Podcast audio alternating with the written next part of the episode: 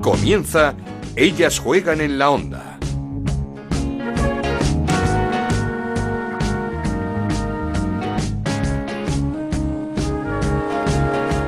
¿Qué tal? Bienvenidos una semana más a Ellas Juegan, el podcast de Onda Cero dedicado al fútbol femenino. Nos podéis encontrar en ondacero.es y en nuestra cuenta de Twitter en arroba ellas juegan OCR. Jornada importante para la lucha por el título, la que vivimos el pasado fin de semana y que resolvió y de qué manera el Atlético de Madrid. Si alguien tenía alguna duda sobre el equipo rojiblanco tras su derrota ante el Barça, las de José Luis Sánchez Vera lo dejaron claro. 0-4 ganaron al Levante con hat-trick de Jenny Hermoso, que suma ya 21 goles y es pichichi destacada del campeonato. El Barça también ganó a un rival de enjundia como es el Valencia, 3-0, y sigue en la lucha a tres puntos del Atlético de Madrid a falta de tan solo cinco jornadas para que termine esta liga Iberdrola. Un Barça que tiene un pie en las semifinales de la Champions tras ganar en el partido de ida en cuartos al LSK de Noruega por tres tantos a cero el miércoles a las seis y media, partido de vuelta para certificar ese pase a semifinales, donde se las vería muy posiblemente con el Bayern de Múnich. Y sigue la lucha también en la parte baja de la clasificación.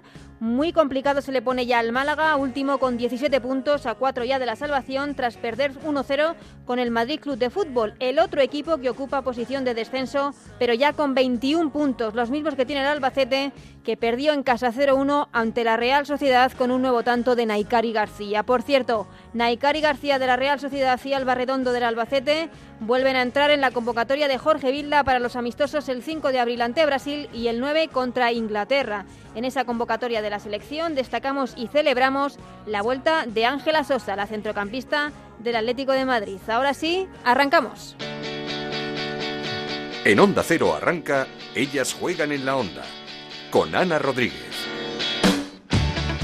Y lo hacemos como siempre con los resultados y la clasificación que nos trae Raúl Granado. ¿Qué tal Raúl? Hola Ana, ¿qué tal? Muy buenas. Pues esta jornada que arrancaba con esa goleada del Atlético de Madrid, ganaba 0-4 al Levante, el Barça ganaba 3-0 al Valencia, 0-1 ganaba la Real Sociedad al Albacete, 1-2 ganaba el Real Club Deportivo Español al Athletic Club de Bilbao, 1-0 ganaba el Madrid Club de Fútbol al Málaga, 0-2 ganaba el Logroño al Sporting de Huelva, 0-2 también ganaba el Granadilla de Tenerife al Sevilla y empate a 0 entre Rayo Vallecano y Betis. Con estos resultados, el líder es el Atlético de Madrid con 69 puntos, segundo el Fútbol Club Barcelona con 66, tercero el Levante con 51, cuarto el Betis con 41, quinto el Athletic Club con 40, sexta la Real Sociedad con 39, los mismos puntos que tiene el Granadilla de Tenerife, que es séptimo en la clasificación, octavo el Valencia con 35, noveno el Español con 28, décimo el Rayo Vallecano con 26, empatados a 23 puntos están décimo primero el Logroño, décimo segundo el Sporting de Huelva, decimotercero el Sevilla con 22,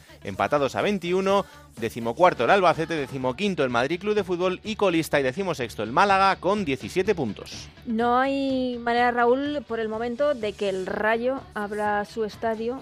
Está el presidente encabezonado en que no. Eh, cuando la afición hizo la petición para que abrieran Vallecas, la respuesta en Petit Comité en la ciudad deportiva a algunos aficionados fue cuando llenéis la ciudad deportiva, entonces abriré el estadio. Este fin de semana, eh, en ese partido frente al Betis, había casi mil personas, en la ciudad deportiva acaba en 1500. Así que bueno, estamos en el, en el camino. Hubo un gran ambiente. Con muchas pancartas, sí. Sí, muchos aficionados que quisieron acercarse hasta allí. Eh, bueno, mm, la situación es complicada como todo en Vallecas, pero vamos a seguir soñando con que ojalá podamos ver un partido del Rayo femenino en, en el Estadio de Vallecas. Pues sí, porque estamos seguros de que el- la afición respondería como siempre hace la afición del Rayo Vallecano con sus equipos, Raúl, y, Claro que y sí. respondería como lo ha hecho este fin de semana en Italia. El público de la Juventus, el público de la Fiorentina, el público de Italia en general, eh, porque en un partido de la Liga Femenina Italiana este pasado fin de semana se jugaba el Juventus-Fiorentina, primero contra segundo, separados por tan solo un punto.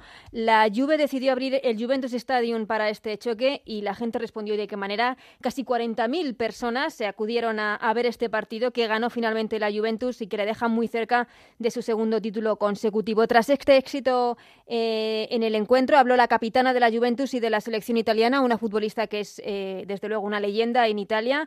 Habló de lo que habían sentido y del espejo en el que debe mirarse la liga italiana, nada más y nada menos que la liga española. Así hablaba Sara Gama. Direi che se possiamo portare appunto le 60.000 persone al Vanda e anche quelle che sono state 40.000 Coppa della Reina, poi 40.000 qui, eh, direi che il calcio femminile è sulla, è sulla buona strada. È chiaro che bisogna bisogna mh, piano piano fidelizzare i tifosi e chiaramente creare sempre, sempre più eventi di questo genere perché è chiaro che hanno grossa risonanza e quindi poi i tifosi eh, arrivano in modo che poi seguano la squadra, le squadre in maniera costante, quindi bisogna, bisogna lavorare e credere in questo, in questo movimento. Pues nos marchamos a Italia con nuestro compañero Mario Gao. ¿Qué tal, Mario? ¿Cómo estás? ¿Qué tal? Muy buenas, saludos. Cuéntanos porque esa iniciativa de la Juve de abrir su estadio para un eh, partido de la Liga Femenina con el segundo clasificado como era la Fiorentina, todo un éxito.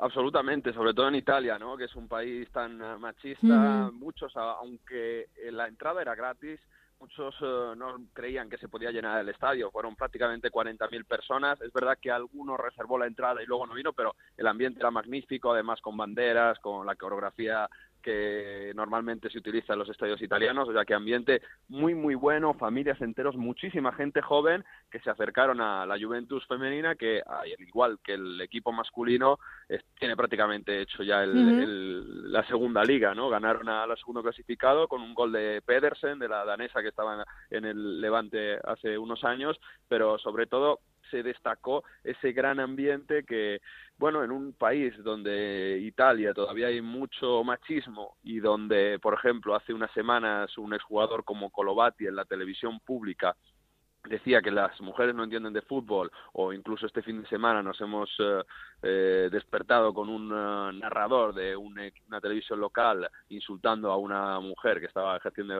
de, de, linier, pues es un paso muy, muy avanzado en una sociedad que digo que está más atrasada respecto a eso que, la española. Sí, pero como dices, una sociedad pero que, que va dando sus pasos hacia adelante porque, como dices, son casi 40.000 personas las que acudieron al Juventus Stadium a, animar a la Juve, a, a ver el partido contra la Fiorentina. Ganó la Juve, como contábamos, 1-0. Es un paso muy importante. Y lo que decía del ambiente eh, súper eh, joven y de interesarse con el equipo, de que en Italia además los, eh, los equipos grandes están un poco sacando el equipo hacia adelante femenino también. Es el caso del Milan, que está tercero en la clasificación, la propia Fiorentina, el Inter. Todos los equipos, los grandes, tienen su, su sección femenina no todos, pero prácticamente. Por ejemplo, el Napoli no, no tiene selección femenina, el, el, Torino está creciendo poco a poco, el Inter va a subir a, a, primera división. Eh, bueno, la Roma ha, creado este año también el proyecto. pero están todos haciendo el esfuerzo, ¿no? Exacto, en los dos últimos años se está intentando profesionalizar un poco todo esto y, los grandes equipos como Inter, Milan y Juventus, que son los con más seguidores, los que están intentando empujar, sobre todo también en vista del el Mundial Femenino que, tendremos este verano, ¿no? Que Italia es, eh, bueno, se ha clasificado y en prácticamente el otro día en el, entre Juventus y Fiorentina, entre los dos equipos sumaban ocho de los once jugadores que pueden ser titulares en, estos próximos partidos. Sí, son la base. Eh, te, quería preguntar también, porque hemos escuchado a la capitana de la Juventus, a Sara Gama, que hablaba de fijarse en la Liga Española. Eh, ¿Es un espejo en el que mirarse en Italia ahora mismo nuestra liga? En cuanto a profesionalización sobre todo, porque los sueldos de las futbolistas italianas todavía están muy por debajo de las españolas y, muchísimas, eh, a pesar de, de, venir de equipos como del Brescia a la Juventus, tampoco han visto demasiado cambiar su sueldo. Es verdad que la Juve está intentando crear un equipo que vaya también en Champions League. han sido eliminadas en esta edición, bueno, la Fiorentina todavía está, pero poquito a poco están trayendo, trayendo jugadores, ¿no? El caso de Saragama es muy ejemplar porque es la capitana de la Juve y la capitana de Italia e incluso eh, la Juventus ella decía, ¿no? Como es una sociedad que está intentando poner mucho publicidad de, su equipo femenino, pero falta eh, una empresa a lo mejor como hay en España que ayude en ponerla también en los medios de comunicación. El partido de Juve Fiorentina se dio en Sky Sports y que lo promocionaron, aprovechando es verdad que también que había el balón de selecciones lo, lo promocionaron y esto fue para que eh, la gente lo siguiese.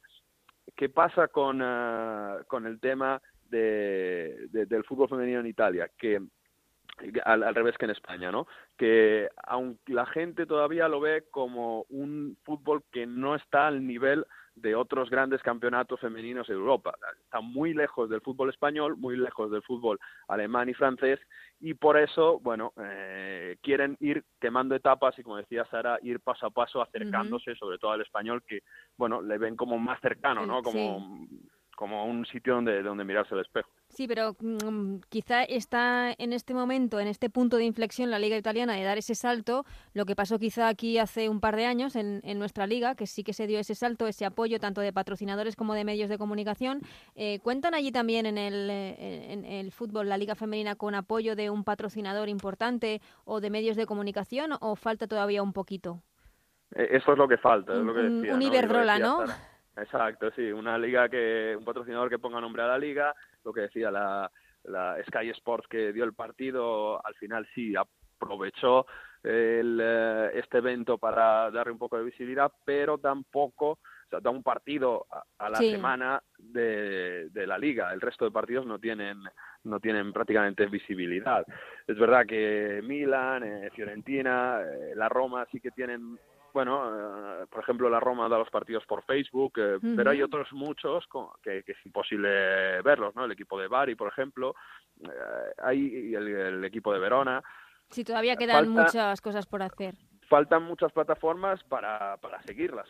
ya solo si, si quieres ver el partido es prácticamente imposible. Y esto es lo que falta todavía en Italia, que faltan muchos medios o los propios webs de los equipos de fútbol, en muchos casos, que, bueno, que solo consultar la plantilla de la Fiorentina, ¿no? Por ejemplo, se hace ya una tarea un poco complicada. Sí, pues eh, eso es labor de los clubes que tienen que implicarse un poquito más en su sección femenina, pero esperamos que, que en Italia, seguramente si se hace un buen papel en el Mundial, que enganche a, la gente, que enganche a sus seguidores, seguro que la gente va, va, a responder y la Liga Italiana va a dar ese pasito hacia adelante que vamos, que, que, le hace falta muy poquito porque como hemos visto en Italia el fútbol femenino interesa y mucho después de esas casi 40.000 personas que acudieron al Juventus Stadium para ver el partidazo entre el líder, la Juve, y el segundo clasificado, la, la Fiorentina. Mario Gago, estaremos muy pendientes de todo lo que pase allí. Muchísimas gracias un placer y bueno, ha habido jugadores que hay que seguir muy muy de cerca. La propia Sarragama, Bárbara Bonansea, imagen de la selección, Girel y la delantera de Juventus.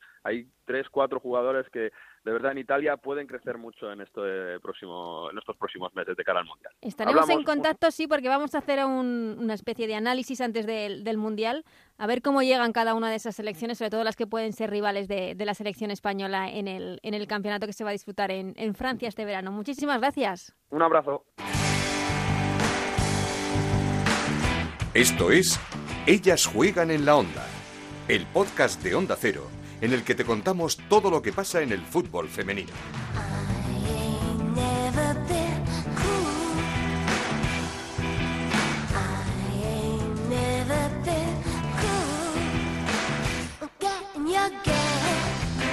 Turno ya para hablar con una de las protagonistas de la jornada, con Natalia Ramos, jugadora del Granadilla, autora del primer gol de su equipo ante el Sevilla, ganó el Granadilla 0-2 hasta ahí todo normal, pero es que Natalia le marcó ese primer gol a su hermana, a Noelia Ramos, compañeras hasta este año, ahora rivales, Natalia en el Granadilla, Noelia, portera del Sevilla. Hola Natalia, ¿cómo estás? Hola, buenas, bien, pues muy bien. ¿Cómo es eso de marcarle un gol a tu hermana? Bueno, pues la verdad que, que es una sensación la verdad que bastante extraña, llena de emoción y de felicidad porque a nivel personal pues para mí me pone súper contenta saber que puedo marcar un gol y encima poder ayudar al equipo con los tres puntos, pero por otro lado, pues algo algo extraña, mi hermana también está pasando por una situación mm. difícil su equipo y ellos también están logrando eh, el objetivo de luchar por la permanencia y, y también pues para ellos un momento delicado, entonces pues son dos sensaciones un poco extrañas, pero bueno, al final conseguimos los tres puntos, que, lo, que era lo que yo quería, y, y pude ayudar al equipo, que es lo más importante. Mm, porque además no, os habéis enfrentado muchas veces entre vosotras, porque yo creo que es el primer año que no jugáis juntas. Sí, es el primer año que, que estamos separadas, después de 18 años siempre hemos estado vistiendo los mismos colores y este año pues nos hemos decidido separar. Ella está muy feliz en Sevilla, estoy muy feliz aquí en Tenerife y, y bueno, pues es la primera vez que nos que nos enfrentamos, aunque ya nos habíamos enfrentado aquí anteriormente en noviembre en el Leodoro con en el estadio del Tenerife. Sí, pero evidentemente es el primer gol. Sí, claro, evidentemente el primer gol que, que le hago a mi hermana y yo creo que es algo que, que no olvidaré nunca y ojalá pues, pues el día eh, consiga su, su objetivo nosotros pues también los nuestros. Claro, eh, ¿lo habías pensado antes en plan, uff, igual le tengo que marcar un gol a mi hermana o durante el partido se piensa, te da tiempo, estás tan concentrada que, que ni te das cuenta? Bueno, pues sí es verdad que, que los días anteriores pues hablaba así con mis padres que también estuvieron en el partido del día, no, si Marco te lo dedico así como, ¿sabes? Uno sin pensarlo, sin imaginarlo. Y, y bueno, yo pienso que, el destino está, está escrito y yo pienso que, ayer pues me llegara ese balón, que la compañera Martín me diera el palo y el balón me llegara a mí, pues al final lo metí y, y nada, y lo celebré evidentemente y estaba contenta. No, claro, evidentemente tú juegas por un equipo que es el Granadilla y, y, evidentemente tenías que marcar y tenías que celebrar. ¿Te dijo algo tu hermana después del partido? ¿Hablasteis? No, bueno, después del partido estaba, ella estaba la verdad que bastante triste, pero bueno, al final eh, después remontó un poco Ujú. y, y, y nada, evidentemente ella estaba estaba tocada como es evidente y, y ya está, no tampoco estuvimos hablando Claro. mucho más del partido. Es que como dices, la situación de, del Sevilla es complicada, estas eh, últimas jornadas que quedan ahí en los puestos de abajo, aunque por el momento ha salido de esos puestos de, de descenso, es cierto que igual la, la, la temporada no es la que esperaba el equipo sevillista.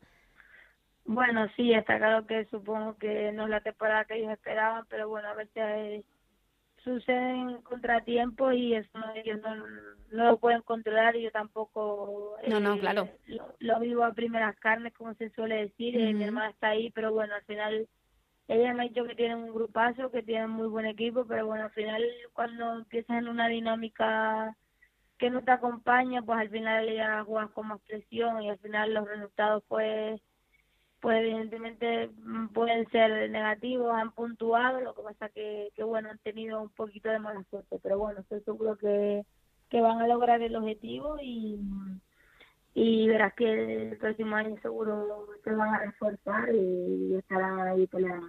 El próximo año se venga y te para un penalti o algo así, ya lo verás. Eh, Natalia, ¿cómo estás tú este año en el Granadilla? Vuelta a casa, vuelta a casa después de esa experiencia en el Levante. ¿Cómo está siendo esta temporada? Bueno, pues la verdad que, que está siendo una temporada, mmm, ha ido de menos a más, eh, ha sido progresiva, yo la verdad que vine con muchas ganas y sobre todo de aportar lo que había aprendido fuera y, y bueno, pues he ido eh, tratando de entrar en el once inicial y yo creo que lo he ido logrando, al final ese era mi objetivo, ir haciéndome un huequito y espero que siga siendo así, trabajo cada día para ello y, y de estar preparada para cuando el míster me dé la oportunidad y sobre todo estoy súper agradecida de, de todo lo que ha confiado Pierre, el, mi entrenador en mí y, yo creo que él para mí ha marcado un antes y un después y estaré siempre agradecida. ¿Por qué? ¿Por qué? Porque, mmm, mmm, no sé, yo creo que la, la autoestima de, de una persona, ya sea futbolista, de cualquier cosa, es la confianza. Y, Uh -huh. y, y, y Pierre me ha devuelto a mí sobre todo la ilusión mm, y la confianza, porque el año pasado había perdido un poco de eso. Y yo creo que de eso se trataba y, y yo creo que lo estoy tratando de reflejar en el campo y seguir así y cada día pues trabajando más aún. Es que el año pasado fue un año difícil tanto para ti como para Noelia en el Levante, ¿no? En, en, para el club en general, que eh, fue un año complicado en el que las cosas no salieron como como, quisies, como quisiesen.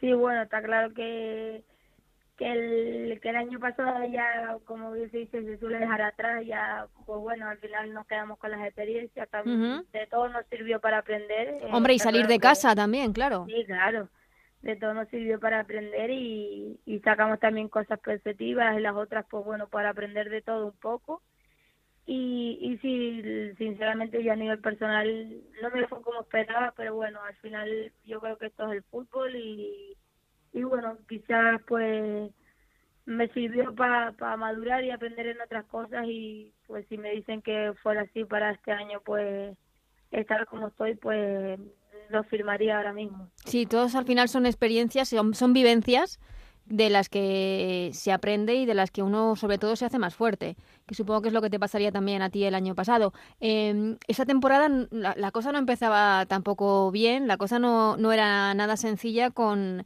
ese grave accidente de Tony Ayala. Sí, bueno, está claro que hemos tenido unos contratiempos y al final pues yo creo que nos hemos sabido reponer ante ellos con la llegada de, de Pierre pues yo creo que hemos dado un tirón importante hacia adelante y, y él dijo desde un principio que íbamos a lograr estar entre las cuatro primeras y ojalá y seguro se cumplirá el objetivo. Mm, ahí, ahí está la cosa, eh, pero es, es, es, cierto que el Granadilla se puede decir que, que ha vuelto a hacer una gran eh, temporada llena de, de, contratiempos, como decíamos. Eh, ¿Cómo os planteáis eh, esta temporada, Noelia, por un lado y tú por otro? ¿Fue difícil tomar caminos separados, como dices tú, después de 18 años jugando juntas? Bueno, está claro que, que el día tenía que llegar, ¿no? Sí, claro, tener, tenía que llegar ese momento, está claro que al final esto esto es el fútbol, el fútbol es así, cada una elige su camino, y decidió irse a Sevilla, yo por, por, por sus situaciones yo decidí volver a casa, yo necesitaba recuperar la confianza, la ilusión y, y nada, y, y Sergio Batista, el presidente, pues me abrió las puertas para para volver aquí y estoy súper agradecida y la verdad que contenta y he decidido irse a Sevilla y estoy segura de que allí la tratan como una reina y está súper feliz y espero que logren su objetivo. Mm, eh, y tú has conseguido el tuyo, desde luego, porque como dices, eh, estás eh, cargada de confianza, has como cargado pilas después de la temporada pasada y, y eres otra jugadora. Lo que resta de temporada, Natalia, ¿qué es que, queda? Pues terminar lo más alto posible, supongo, ¿no?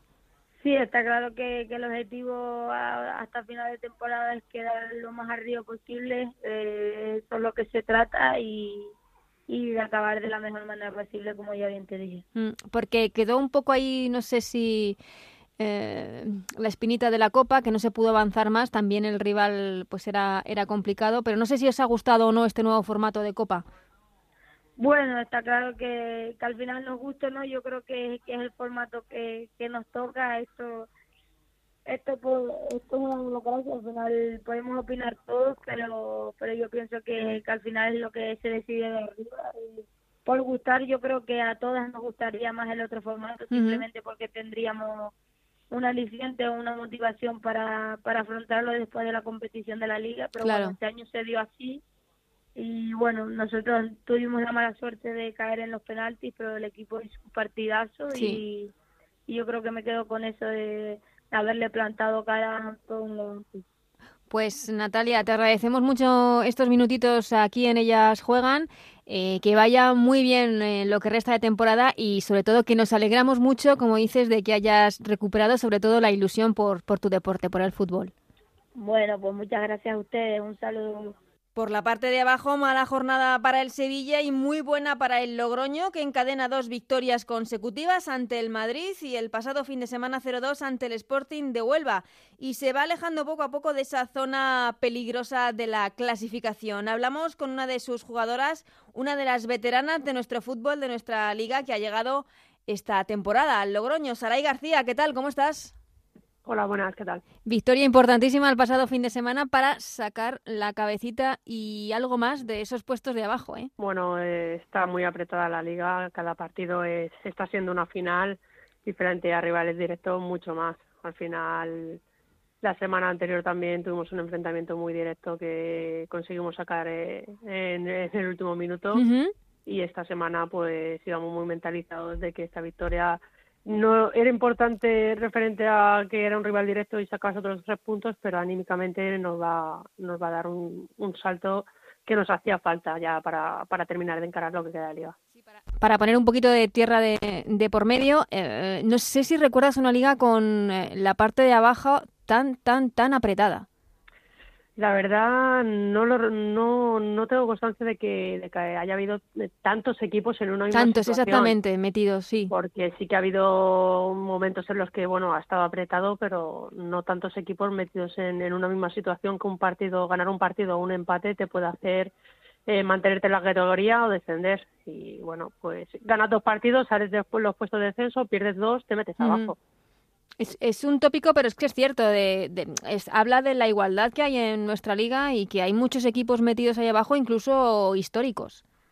Sí, la verdad, para mí la liga está preciosa, Mm. eh, tal y como está, muy competitiva. Por la parte de arriba, pues bueno, también no se sabe quién va a ganarla tampoco. Y, y el hecho de que los de abajo estemos así, equipos históricos como lo que tú me estás diciendo, eh, nos damos cuenta de que el nivel ha subido, la competitividad es enorme, todo el mundo se quiere mantener. Y yo creo que eso eh, lo que hace es potenciar la liga y darle un puntito más, un nivel más. Sí, lo digo de históricos porque el español, hasta hace nada que ha pegado una especie de subidón, estaba ahí metido.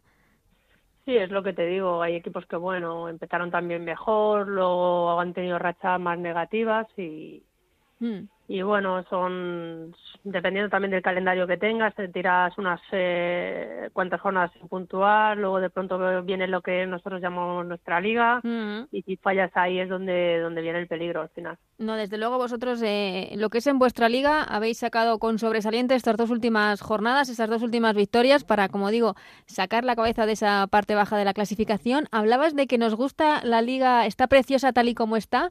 ¿Te referías a, mm, a cómo está la clasificación, cómo está la lucha o, o cómo está estructurada y, y cómo es el formato? Bueno, un poco todo, Todo. la verdad que referente a, a cómo se están dando las cosas, de bueno, eh, lo que te digo, en la parte de arriba no se sabe quién va a ganar la liga, en la parte de abajo estamos todos apretados. Al final yo creo que eso es mucho más bonito y que sea así, porque yo he vivido ligas en las que se sabía ya quién iba a ganar y los equipos de abajo también, y eso lo que hace al final es que pasan las jornadas y bueno, pues por jugar y ya está. De esta Mm. manera eh, llega el domingo y todo el mundo mirando resultados, a ver qué ha pasado aquí, necesito ganar Sí. aquí, si no puntúo aquí, tengo que sacar en el siguiente partido y empiezas, tienes que echar cuentas porque no sale. Estás con el pinganillo. Eso es. Y luego a nivel de cómo está montada la, la estructura, el tirón que, han- que hemos dado con la Liga Iberdrola, pues eh, creo que es un acierto completamente porque se está dando una visibilidad y ese empujón que el fútbol femenino necesita. O sea que tú este nuevo formato que propone la Federación de eh, División Élite y División Promesas no, no lo terminas de ver. Bueno, es algo que está muy en el aire porque tampoco es que se haya dado mucha información sobre cómo va a ir exactamente. Es una propuesta que tienen ahí un poco que quieren hacer y bueno, siempre se está abierto a escuchar nuevas cosas y, y, no, y, y de qué manera se quiere hacer siempre y cuando se, se respete el fútbol femenino y que sigamos manteniendo el nivel y donde hemos conseguido llegar hasta ahora. Por Es- mí no tengo ningún problema siempre y cuando no, no perjudique al fútbol femenino ni a las jugadoras, por supuesto. Eso es, que no haya frenazo, que sea todo pasitos hacia adelante, aunque sean unos más pequeños que otros, pero que siempre se mire hacia adelante. Eso es, ha costado mucho llegar hasta donde estamos ahora. Hace tres años todo lo que está pasando era impensable y, y bueno, ya que hemos conseguido alzarlo, darle ese empujón del que siempre nos quejábamos, que no se sabía cómo hacer y cómo llegamos hasta, hasta, hasta este punto. Entonces eh, creo que es importante ahora que el fútbol, el fútbol femenino es mucho más visible, lo conoce mucha más gente, abren estadios, eh, partidos televisados. Creo que hay que seguir en esa línea, por Sin supuesto. duda, se abren estadios, se televisan partidos, además la gente responde, que es lo más importante. Sí, claro, es lo que te digo. Al final, eh, antes, eh, fútbol femenino venían a ver tus familiares, amigos, un conocido de. Ahora Claro. ya no. Ahora ya cualquier persona eh, quiere ver un partido de fútbol femenino. Mm, En la tele ya se ven muchos partidos. En un momento dado pueden ver un partido. Luego ya se empiezan a interesar a ver qué equipo tengo en mi ciudad, eh, que pueda haber. eh, y de pronto hay un partido interesante o, o que abran un estadio y te pique el gusanillo de ir a verlo. Y así empieza todo. En el plano individual, ¿cómo estás esta primera temporada en Logroño, en un equipo recién ascendido? Como que no lo olvidemos, que el Logroño está ahí, pero es que está recién ascendido y luchando y por el momento fuera de puestos de descenso eh, y además jugando todos los fines de semana en las gaunas.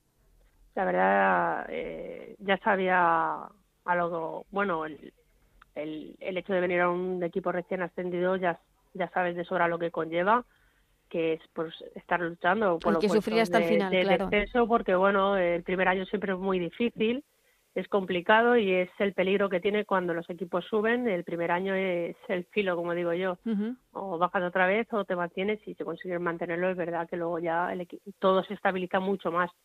Entonces, eh, yo asumí el riesgo de, venir aquí, necesitaba un cambio, que creo que Logroño era mi mejor opción para, para hacerlo y la verdad que estoy encantada de estar aquí. El año está siendo deportivamente complicado por eso, pero bueno, es un, un reto más, un- una manera más de, de ver el fútbol, de luchar y bueno, luego es eso, somos unas afortunadas, somos el único equipo que tiene un estadio todos los domingos. Eh, jamás me había tanto, pasado algo así, Ujú. para mí es un privilegio tenerlo todos los domingos y creo que somos unas afortunadas. Y eh, está la afición, la gente enganchada en Logroño, en tanto el club como la ciudad. eh, mm, ¿Cómo lo estás viviendo? ¿Hay afición, hay, hay interés por el fútbol femenino? La verdad que el- aquí se ha, se ha volcado, todo el mundo con nosotras muchísimo. Es una ciudad muy pequeñita, entonces todo enseguida se sabe. Ya sabían que el equipo había subido a primera división, el hecho de jugar en las gaunas. Entonces al final, eh, ya te digo, vamos arropadas siempre porque nos siguen en, lo bueno, en lo malo y, todos estamos remando hacia lo mismo al final. Pues qué bien esa, esa afición en, en Logroño. Que te iba a preguntar también, em, un equipo recién ascendido, cuando fichas por él las mm, temporadas pasadas sabes pues que va a ser, como dices tú, un año de que va a haber que luchar y sufrir hasta el final, pero ¿te ha sorprendido quizá eh, la calidad, eh, el equipo que tenía Logroño, la estructura, la infraestructura con las que cuenta el club? Sí, bueno, al final eh, tú en cada equipo, pues eh, cada uno hace las cosas pues a su manera, eh, las instalaciones que cada uno tiene, pues dentro de si eres un equipo más grande, más pequeño, depende mucho. Y bueno, eh, eh, Logroño es, un, es una escuela que lleva, tiene muchísimos niños eh, que cuentan con muchísimos jugadores y fútbol femenino llevan seis años estaban empezando en ello y la verdad que todo lo que está de su mano lo dan, eh, las jugadoras estamos súper bien cuidadas y la verdad no tengo ninguna queja. Yo estoy encantada de, de la decisión que tomé de, de venir aquí y el único objetivo y lo que deseo es que esto se mantenga y poder seguir jugando una temporada más aquí seguro. Claro, eh, fichaste además con Jade, eh, que hizo más fácil la integración a las dos, a la ciudad y al equipo. Sí, bueno, al final, bueno, Jade y yo nos conocemos desde, desde que tenemos 17 años, desde que éramos muy jovencitas. Eh, hemos coincidido ya en unos cuantos equipos y, y bueno, Jade ya había dado el sí aquí eh, y la verdad que a la hora de tomar mi decisión, sabiendo que venía ella y todo, para mí era mucho más fácil venir acompañada de ella. Hablabas de que necesitabas un cambio, pero sorprendió también mucho con lo bien que lo había hecho el año pasado el Madrid Club de Fútbol Femenino, que jugadoras importantes como tú, como Jade, como Patri Mascaró, eh, abandonaseis el club. No sé si es que hubo una caída en cuanto a inversión, en cuanto a apoyo, o que se está notando este año, porque evidentemente el club está en, en una posición mucho más comprometida que el año pasado. Bueno, eh, cada uno hace su proyecto de la, de la manera que cree y al final va un poco en lo que la jugadora vaya buscando. Eh, yo personalmente no había salido nunca de Madrid. Y era algo que, bueno, que me apetecía hacer en algún momento, se dio, se dio la posibilidad y ni me lo pensé. ¿Y cómo va tomando apuntes y demás de para ser entrenadora? Porque tú te sacaste el grado de entrenadora, ¿no? Sí, el año pasado me saqué el UEFA IB, que es el nivel 1 y 2, Ujú. Y me queda el pro que es a finales de abril que asistiré a él también y ya bueno pues un poco mirando de cara a cuando se acabe ya Al futuro. eh, mi carrera futbolística claro tienes que mirar un poco qué hacer después porque a mí me encantaría seguir vinculada al, al fútbol ¿Y te gustaría como entrenadora? bueno es una de, la, de las posibilidades. Eh, he estado haciendo algo he estado llevando algún equipo bueno siendo segunda entrenadora un poco entendiendo el fútbol de otra manera, porque al final como jugador no tiene nada nada que ver. Eres- empiezas a verlo desde el otro lado de la pizarra y, y es otro mundo completamente diferente. ¿Pero a ti en el campo te gusta mandar, te gusta colocar, te gusta hablar? ¿Eres de las que no para de dar indicaciones a las compañeras? Sí, hablo, Sí, hablo demasiado. hablo Tienes demasiado. madera, ¿no? Hablo demasiado, hablo demasiado, pero bueno, eh, siempre siempre intento aportar, que es lo importante y bueno, sí, yo creo que hablar en el campo es muy importante Seguro. para para estar bien colocadas y que haya una buena comunicación eh, siempre te da un puntito más. Sin ninguna duda, Saray, eh, pues eh, nada, mm, agradecerte estos minutitos que has tenido con nosotros aquí en Ellas Juegan, mm, que vaya muy bien lo que resta de temporada, que ya queda poquito y que esperamos que el Logroño se mantenga en esas posiciones fuera del descenso y hablaremos antes de de que te dediques a, entrenar, porque nos hacen falta muchas mujeres entrenadoras en la Liga Iberdrola, que, que por el momento solo tenemos dos. Bueno, ya se va viendo cada, cada vez más entrenadoras. Eh, es verdad que al final hay, hay que prepararse, hay que, estar capacitada para, para llevar los grupos, para gestionar un equipo. Y bueno, eh, seguro que ahora ya sí se está viendo más chicas que deciden mm. eh, afrontar este tipo de retos y no hay que tener miedo siempre y siempre y cuando pues una buena formación y ya está y, tener pues la confianza de que se pueda hacer. Eso es, confianza y seguridad. Eh, Saray, muchísimas gracias, como digo, por estos minutitos y que vaya fenomenal lo que resta de temporada. Muchas gracias y, ojalá nos mantengamos en primera división, que es el, el deseo por lo que estamos luchando todos. Seguimos con Ellas Juegan en la Onda, con Ana Rodríguez.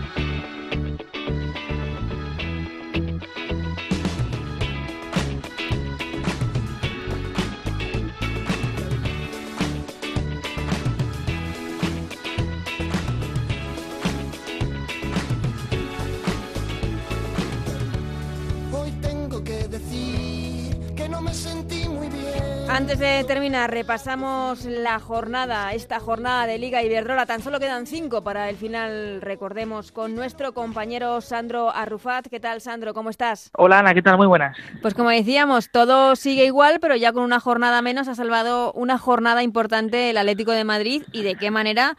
0-4 para quitar todo tipo de dudas sobre el conjunto rojiblanco, esa victoria a domicilio frente a un equipo contra como el Levante.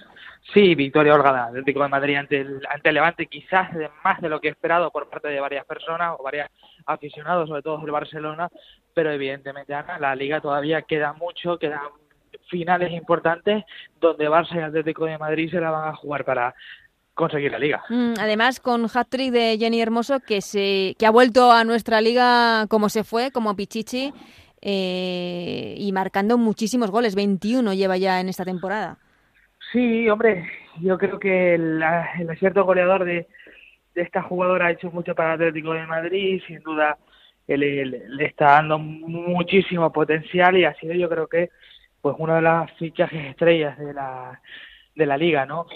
pero cuidado, cuidado porque eh, eh, yo, Ana, por debajo se está jugando la vida muchos equipos. Sí. El Atlético de Madrid todavía tiene que ir a jugar a Huelva en un campo muy complicado donde cualquier cosa puede pasar y por tanto evidentemente yo creo que hasta el último partido de liga se va a estar jugando el descenso y el título de liga. Mm, y, la próxima jornada que en teoría debería ser propicia para el Barça, en teoría, pues que esto nunca se sabe, el Atlético de Madrid recibe al Betis, el Barça juega en Logroño o Juan Logroño también, que lleva dos victorias consecutivas, acabamos de hablar con una de sus jugadoras, con Saray García, el Barça además que viene de, ese partido que jugará el miércoles de, Champions, eh, como dices, todavía pueden pasar muchas cosas y se, los se, ve a los dos equipos, tanto a Barça como a Atlético de Madrid, fuertes.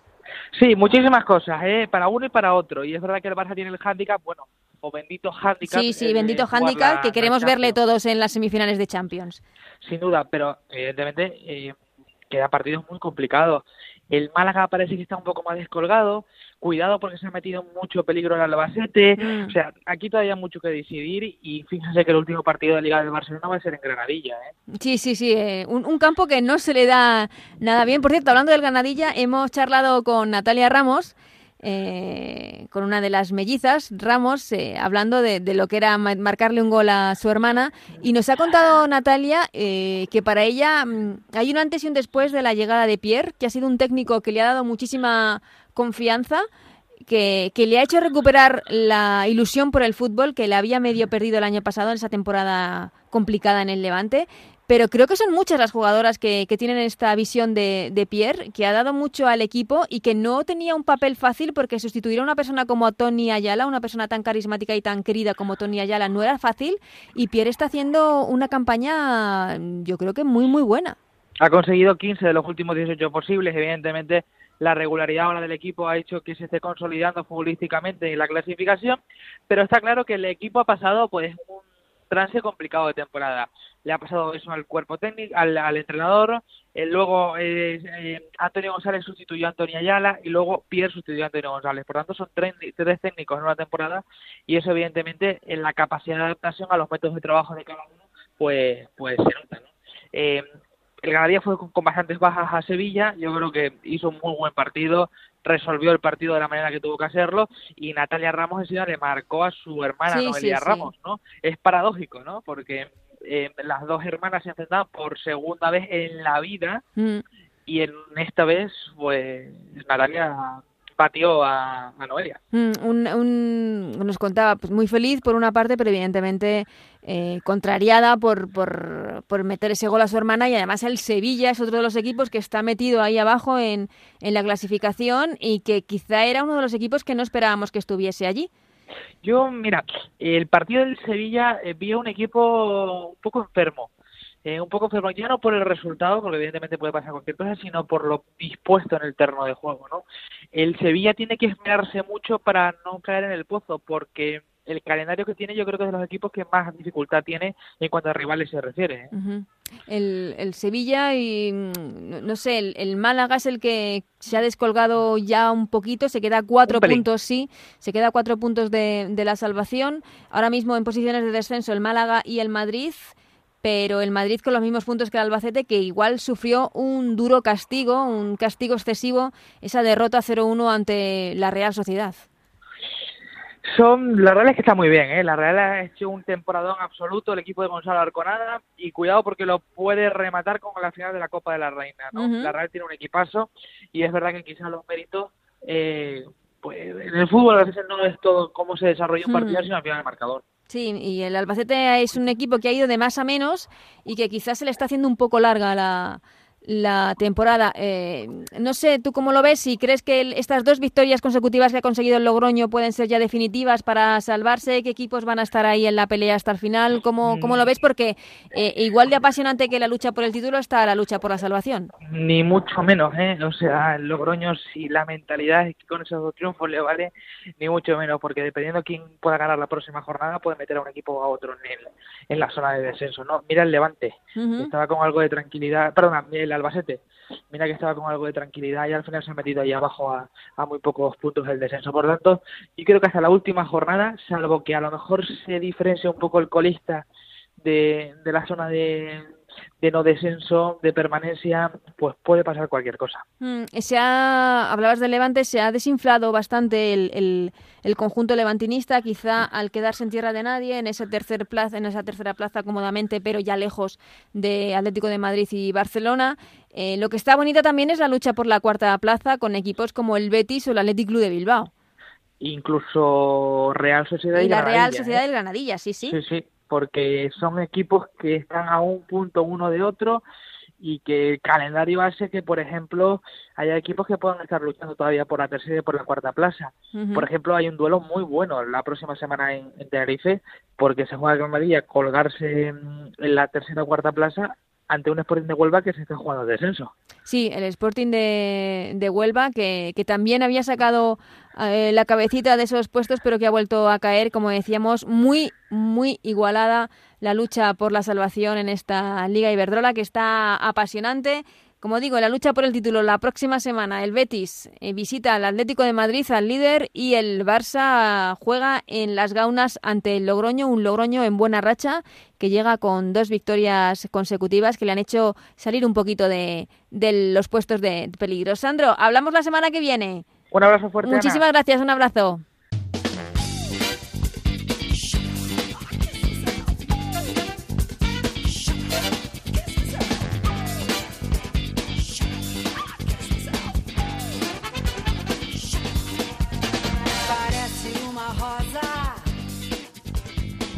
Pues hasta aquí este ellas juegan el número 27 ya de la temporada. Gracias a Raúl Granado, Alberto Fernández y a Nacho García en la parte técnica que hacen posible este programa. Volvemos la semana que viene con la selección, con esos partidos de preparación para el Mundial. El día 5 ante Brasil, el día 9 en Inglaterra. Hasta entonces, que seáis muy felices. Adiós.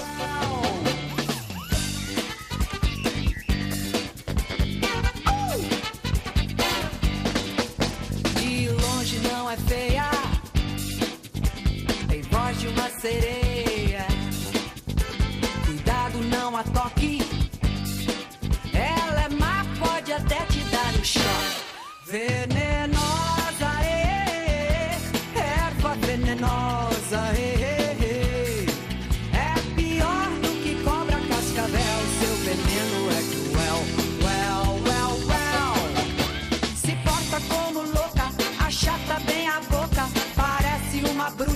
acho.